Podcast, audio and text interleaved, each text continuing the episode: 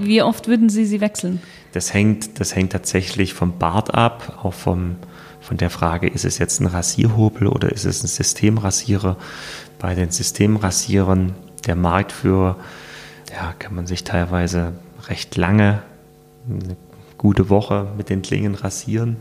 Beim Rasierhobel würde ich sagen, sollte man so nach fünf Rasuren äh, mhm. die Klinge wechseln. Ich meine, die ist natürlich auch ungleich günstiger als so eine Systemrasiererklinge.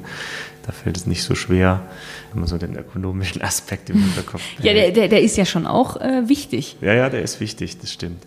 Also ich würde immer dafür plädieren, eher die Klinge zu wechseln. Ja, das heißt auch beim Ras ähm, Systemrasierer, weil Sie gesagt haben, eine Woche, wirklich eine Woche, wenn man sich täglich rasiert.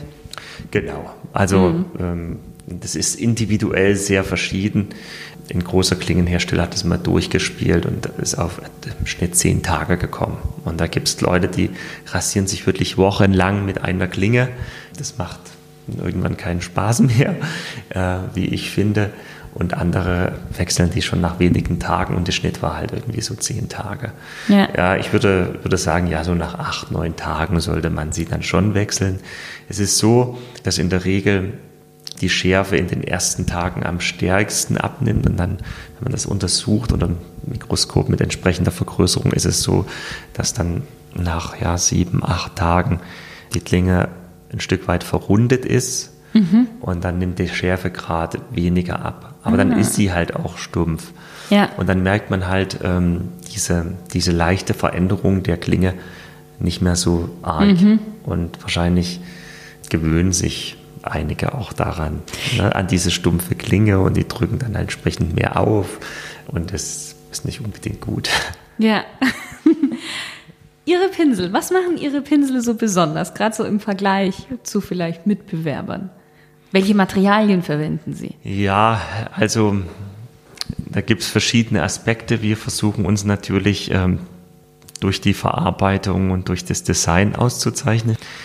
Da spreche ich jetzt so in erster Linie die Materialien an, ne? die Griffmaterialien. Da mhm. haben wir auch, glaube ich, eine, eine Bandbreite, äh, ohne jetzt den Mund zu voll nehmen zu wollen, die kein anderer äh, Hersteller anbietet.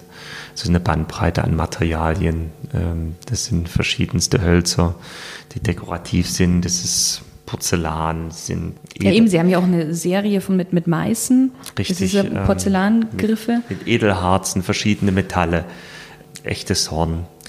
Also das ist die Bandbreite sehr, sehr groß. Und dann ist es zum anderen das Design, also es soll so sein, dass unser Anspruch, dass wenn man ein Mühleprodukt sieht, ähm, vielleicht auch im Vergleich zu Mitbewerbern, dass man sagt, ich kann es vielleicht schwer beschreiben, aber irgendwie sieht es anders aus. Das wirkt anders. Also die Ausstrahlung muss eine andere sein. Das sind dann die Materialien, das Design und natürlich die Verarbeitung, wo wir, ähm, glaube ich, sehr, sehr hohe Ansprüche pflegen.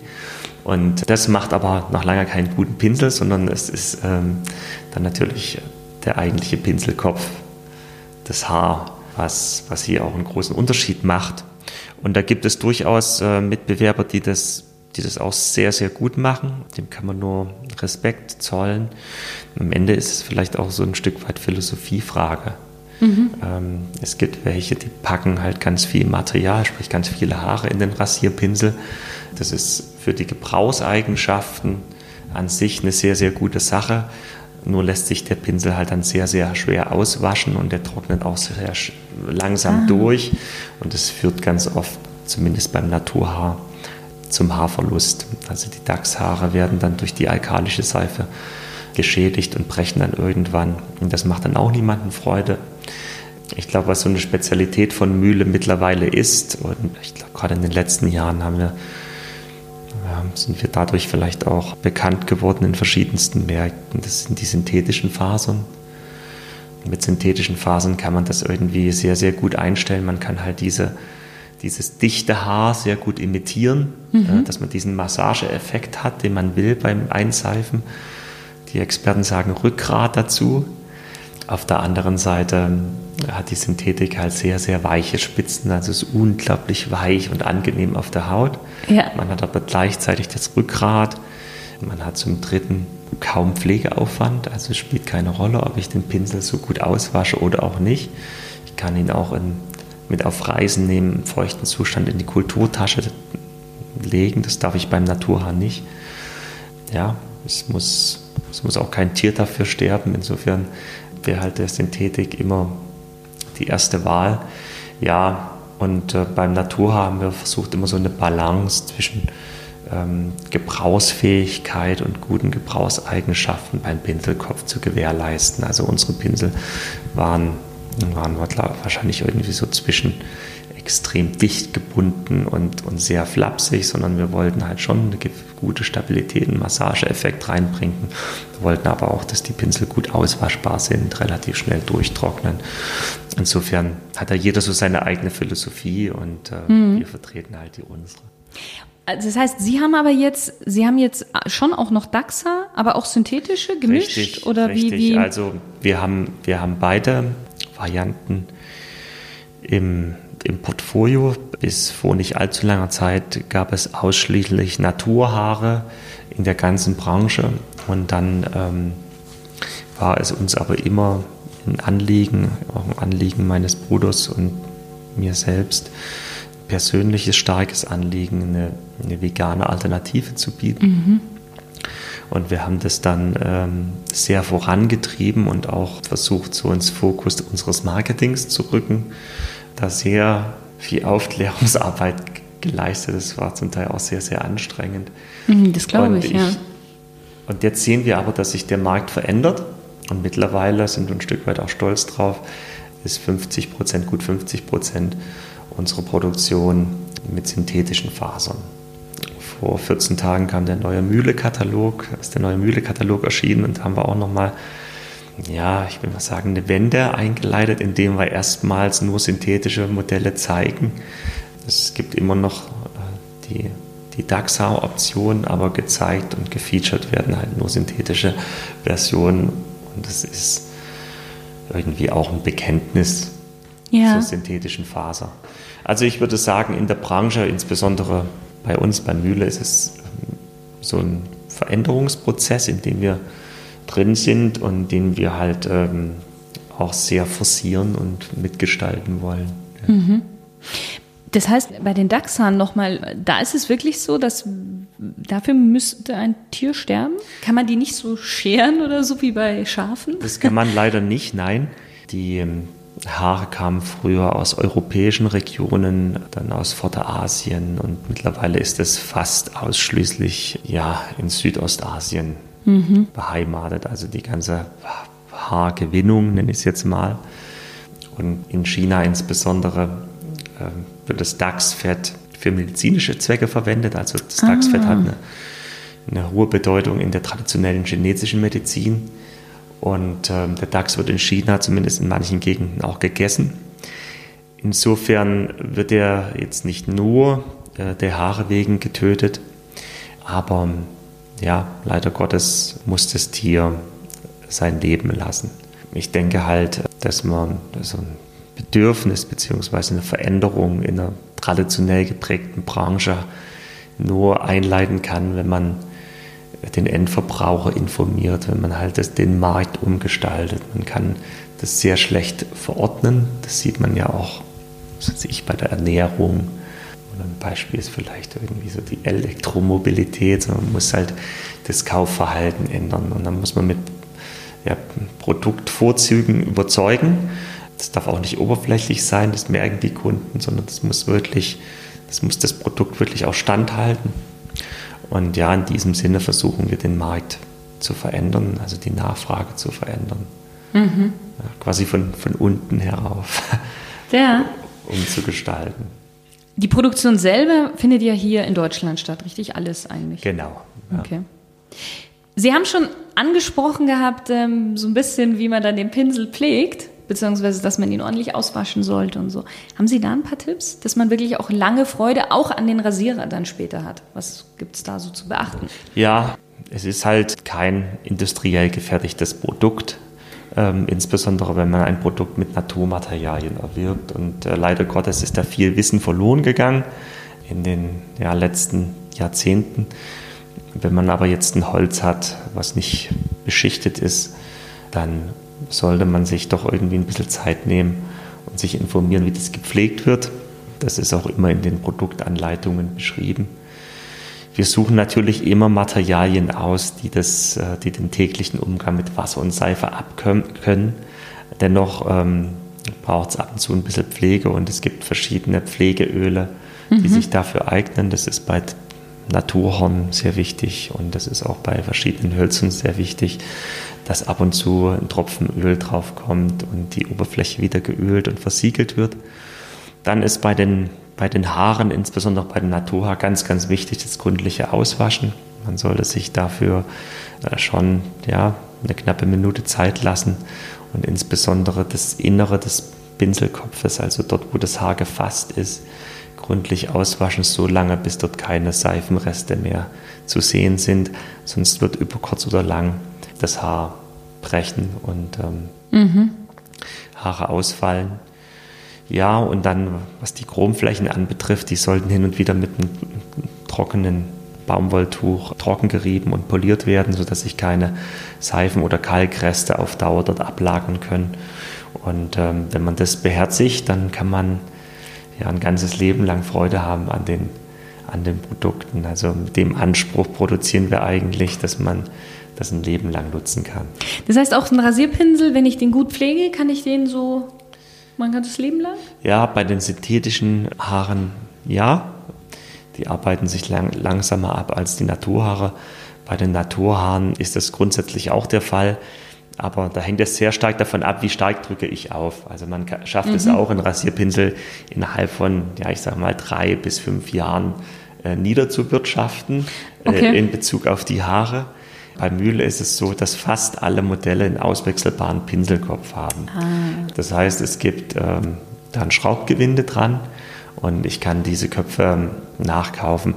Das ist ein, ein, Beitrag zu mehr Nachhaltigkeit, mhm. ähm, weil wir ja, sehr viel Aufwand betreiben, was so die Griffe anbetrifft. Die sind ja, wie gesagt, immer aus kostbaren Materialien, schönen Hölzern, oftmals aus mehreren Komponenten, also verchromten Messing, Edelstahl, Aluminium und eben diesen Hölzern Porzellan oder Horn.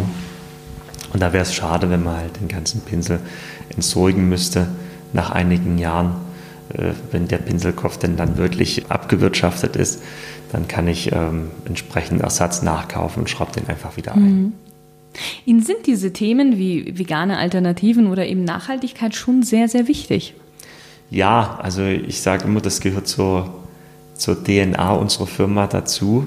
Da gibt es unzählig viele Bausteine, angefangen bei der Naturkosmetik, die wir bei Mühle haben, aber auch ganz, ganz wichtig in der Art und Weise, wie wir wirtschaften ähm, bis hin zur Photovoltaikanlage hier auf den Firmendächern und auf Grün, Gründächern und den Hecken rings um das Firmengrundstück und ähm, ja, effiziente Maschinen, LED-Beleuchtung und so weiter. Also wir versuchen, dass wir die Prozesse, die, die es braucht zum Wirtschaften, dass wir die halt so, so nachhaltig wie möglich gestalten. Das, mhm. ist, äh, das ist uns wichtig. Mhm. Ihre Pflegeprodukte bzw. auch die Naturkosmetik, wird die auch hier in Deutschland produziert? Ja, also es wird auch zu ja, 99 Prozent hier in Deutschland hergestellt. Es gibt ein Produkt, was in Holland produziert wird, alles andere wird in Deutschland hergestellt. Und da gilt Gleiches, dass wir wie bei allen Mühleprodukten versuchen, die Lieferketten so kurz wie möglich zu halten. Also versuchen immer regional zu sourcen, wenn es nicht geht, ähm, weil es niemanden entsprechend gibt hier in der Gegend oder weil die Qualität oder der Preis nicht stimmt, dann ziehen wir ähm, den Radius größer, aber das ist immer ja, die Prämisse, dass wir versuchen, immer regional zu sourcen. Und deswegen auch die, sind auch die Pflegeprodukte made in Germany. Sehr gut, sehr gut. Wir haben jetzt nun darüber gesprochen, dass eine Rasur ein Ritual ist, was man auch wirklich genießen kann. Was ist denn für Sie Genuss? Wie würden Sie Genuss definieren? Ja, was ist Genuss? Das ist, äh, glaube ich, ein sehr, sehr individueller Begriff, den jeder für sich füllen muss. Ja, für den einen ist es Genuss, wenn er sich möglichst viel betätigt und für den anderen ist, wenn er irgendwie auf der Couch abhängen kann. In, insofern äh, ist, glaube ich, Genuss, was, was, äh, was man individuell fühlt. In meinem Leben ist das, ist das ganz unterschiedlich. Also würde ich sagen, das ist manchmal ist es irgendwie das Unstetige und das Unterwegssein, die Städtereise. Und manchmal ist es einfach auch irgendwie die Ruhe, die Seele baumeln lassen. Bei mir verbindet sich Genuss ganz oft mit Wahrnehmung. Das ist Wahrnehmung in Bezug auf Design und Architektur. Das ist irgendwie, das sind Dinge, die ja meine Leidenschaft unheimlich wecken. Aber es kann genauso ein, ein guter Film sein oder ein Theaterstück oder na, auch Ballett. Und Wahrnehmung gilt natürlich auch fürs Essen und Trinken. Ich glaube, das sind so mit die schönsten Sachen, die uns Gott gegeben hat. ähm, ja, aber halt auch im Sommer, das war jetzt oft der Fall, ne? wenn ich irgendwie in kaltes Gewässer springen kann, versuche ich immer beim Tauchen die Augen zu öffnen, nach oben zu gucken. Und das ist dann immer so ein Moment, wenn ich dann so durchs Wasser die Helligkeit oder die Sonne sehe, dann denke ich auch, das ist, das ist unglaublich viel Genuss und das ist irgendwie so ein Moment, wo ich mich ganz lebendig fühle. Ja, könnte ich pausenlos fortsetzen, diese, diese Aufzählung. Also ich glaube, es ist, es ist etwas, was jeder so ganz individuell für sich füllen muss. Mhm. Ganz viele Facetten, Genuss. Aber Sie haben ein paar schöne Beispiele genannt. haben Sie einen persönlichen Genusstipp? Ja, habe ich. Wenn es um so eine Erfahrung geht, die ich gerade genannt habe, dann würde ich Flussbaden dazu zählen. Ah. Das ist etwas, was ich unglaublich gern mache wozu aber selten Gelegenheit ist. Also in einem Fluss zu baden, finde ich irgendwie was ganz Besonderes. Ja, gutes Essen und, und, guter Weißwein ist für mich immer ein sehr, sehr großer Genuss. Das wären so zwei Tipps. Schön. Wir kommen schon zur zweiten Smalltalk-Runde. Okay. Sie dürfen wieder mit einem Satz bzw. mit ein paar Worten antworten. Ja. Welche drei Dinge muss man, Mann mit zwei N, unbedingt im Leben einmal gemacht haben? Ja, wenn es tiefgründig werden soll, die Antwort, dann würde ich sagen, ähm, man muss zumindest einmal von, also so Hals über Kopf verliebt gewesen sein. Und man, ähm, man muss unbedingt Kinder haben Und man soll sicherlich auch mal auf einer Beerdigung gewesen sein. Ich glaube, das macht einen unheimlich weise. Und man beginnt mehr und mehr über den Sinn des Lebens nachzudenken. Mhm. Mhm. Mit wem würden Sie gerne mal ein Gläschen Wein oder eine Flasche Bier? Sie mögen ja beides sehr gerne trinken. Und über welches Thema würden Sie mit dieser Person gerne sprechen? Ganz unabhängig davon, ob die noch lebt oder schon gestorben ist, welche Sprache sie spricht. Da fällt mir es jetzt in der Tat schwer, eine Person zu nennen. Da gibt es ganz, ganz viele. Also es gibt Politiker, mit denen ich mich zusammensetzen würde und ja, dann gibt es halt ähm, Menschen, die mich aufgrund ihrer Bildung und ihrer Weisheit unglaublich faszinieren. Mhm. Aber ich würde gerne auch mal irgendwie ein Glas Wein mit dem Papst trinken und, sich und, und mal fragen, wie es so läuft im Vatikan. Also, das, ist, das, das sind verschiedenste, verschiedenste Personen. Wenn ich jetzt ad hoc jemanden nennen müsste aus der Politik, dann wäre es wahrscheinlich Barack Obama, mit dem ich mich mal gern unterhalten würde. Mhm. Und ähm, würde ihm sicherlich auch ein paar kritische Fragen stellen, aber würde ihm auch Komplimente machen. Und religiösen Dalai Lama und der Papst. Und wenn es um Wissenschaftler geht, dann würde ich wahrscheinlich Jan Assmann oder auch Eugen Trevermann mhm. mal auf ein, auf ein Glas Wein treffen. Die würden wahrscheinlich lieber Wein als Bier trinken. Wenn Sie eine Sache auf der Welt verändern dürften, was wäre das? dann würde ich die Gier im Menschen abschaffen und auch in mir selbst, ähm, weil ich merke, das ist äh, so ein Grundübel, das für ganz viel Schlimmes in der Welt oder für fast alles Schlimme in der Welt verantwortlich ist. Also das ist so ein Urproblem des menschlichen Zugs. Wenn es, wenn es die Gier nicht gäbe, dann glaube ich, hätten wir jetzt nicht solche Probleme wie Global Warming, wie ähm, Plastik, äh, Mikroplastik, was selbst in der Arktis nachgewiesen wird und äh, in fast allen Lebewesen. und so weiter und so fort. Also ich glaube, wenn es die Gier nicht gäbe und Menschen mit ja einfach zufriedener wären mit dem, was sie haben, dann wäre unglaublich viel gewonnen. Mhm. Und ja, das ist der, der, große Zwiespalt, in den wir eingespannt sind. Und ich merke das ja auch hier in der Firma. Auf der einen Seite, ich habe es ja vorhin auch gesagt, befriedigt einen, wenn man mehr Umsatz gemacht hat. Und äh, am Ende des Monats muss alles bezahlt sein. Es müssen auch die Gehälter bezahlt sein. Und allgemein hin wird es immer als gut eingeschätzt, ne? wenn man jemanden vernünftig bezahlen kann und äh, mhm.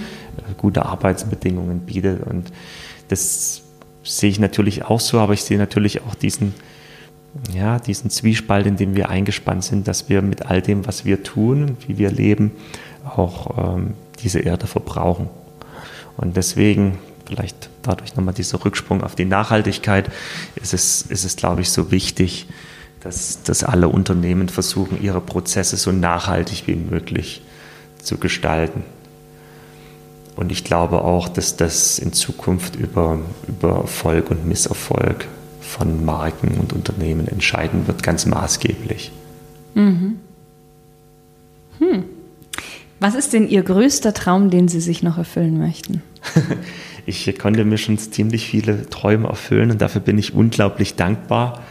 Aber ähm, ich würde nochmal losgelöst von Terminen und irgendwelchen Verpflichtungen jeglicher Art einen Segeltörn machen auf einem großen Segelschiff. Ich selbst habe keinen Segelschein, habe jetzt auch nicht unbedingt den Reiz, den machen zu müssen, aber so ein, so ein Meermaster irgendwo in der griechischen Ägäis oder Mittelmeer oder selbst über den Atlantik, das ist ähm, für mich ein großer Traum. Das finde ich was Schönes, nur von den quasi Gezeiten angetrieben, vom Wind, vom Wetter, sich fortzubewegen. Und für mich ist das Meer irgendwie so ein, so ein Ausdruck der Unendlichkeit und der Ruhe, obwohl es oftmals nicht Ruhe ist, aber man kann sich immer sehr, sehr gut verorten und merkt, dass man irgendwie sehr, sehr klein ist. Und äh, ja, für mich hat es immer einen unglaublichen Erholungseffekt, wenn man so in die Weite, in den ins Horizontlose blicken kann. Insofern, ja, das wäre ein großer Traum. Ich glaube, mhm. das wäre was ganz Tolles. Aus Ihrer heutigen Sicht heraus, welche drei Ratschläge würden Sie so Ihrem 10 oder 20 Jahre jüngeren Ich geben? Das Leben zu genießen bei aller Verantwortung, die man hat und sich nicht den Kopf über die Zukunft, über das Morgen zu brechen. Okay, schön. So, Herr Müller, jetzt bin ich mir sicher, dass der eine oder andere Hörer noch mehr über Mühle Shavings erfahren möchte oder vielleicht sich sogar einen Rasierhobel und einen Rasierpinsel gönnen möchte. Wie kann man denn mit Ihnen Kontakt aufnehmen, beziehungsweise wollen Sie mal Ihre Homepage nennen, wo man Ihre tollen Produkte überall finden kann? Ja, man kann die äh, natürlich in den Weiten des www finden und auch auf der, auf der Mühle-Webseite unter mühle-shaving.com oder einfach Mühle googeln. Dann sollten wir unter den ersten Suchergebnissen aufkreuzen. Aber wir arbeiten natürlich auch mit vielen stationären Handelspartnern zusammen und ähm, ich glaube, in fast jeder großen deutschen Stadt findet man einen Handelspartner mit einem guten Sortiment. Und da hat man natürlich die Möglichkeit, die Produkte anzufassen, sich beraten zu lassen. Und ja, manchmal, es gibt ja so Typen, die müssen die Dinge auf sich wirken lassen und ja. die werden halt irgendwie vom Aussehen dann irgendwie geleitet. Für diejenigen ist sicherlich dann ein stationärer Händler die bessere, die bessere Adresse. Und dann gibt es natürlich auch unseren Markenshop in Berlin, in den Hackschen Höfen seit letztem Jahr noch in, in London Carnaby. In der Newburgh Street gibt es noch einen Mühle-Store. Das, das wären so die Hauptadressen, wo es Mühle zu finden gibt. Und auf Instagram haben Sie ja auch einen Account, da kann man Ihnen ja auch folgen, richtig? Ja, da freuen wir uns natürlich, ähm, wenn es, wenn es äh, Follower der Marke gibt und ja, entsprechend liken oder kommentieren. Das finden wir auch immer sehr inspirierend. Gut. Wir sind am Ende ich danke Ihnen für ich dieses durchaus Dank. interessante Gespräch. Gerade, wie Sie selber gesagt haben, mit dem Rasieren. Ähm, das, es gibt halt doch immer wieder kleine Tipps, die man da mitnehmen kann, auch wenn es der ein oder andere schon seit Jahren macht, aber ich denke, da hat sich jetzt doch einige was mitnehmen können davon. Ja, ich danke. Dankeschön. Und auch an dich, lieber Stilgenusshörer. Schön, dass du wieder mit dabei warst und bis zum nächsten Mal. Dein nächster Karriereschritt steht an. Du möchtest endlich aus der breiten Masse heraustreten, den anderen zeigen, was in dir steckt. Dann schreib mir unter shirin at shirinsale.com und bewirb dich für ein exklusives Stil- und Image-Coaching. Denn du bist nicht irgendwer, also zieh auch nicht irgendwas an. Deine Shirin.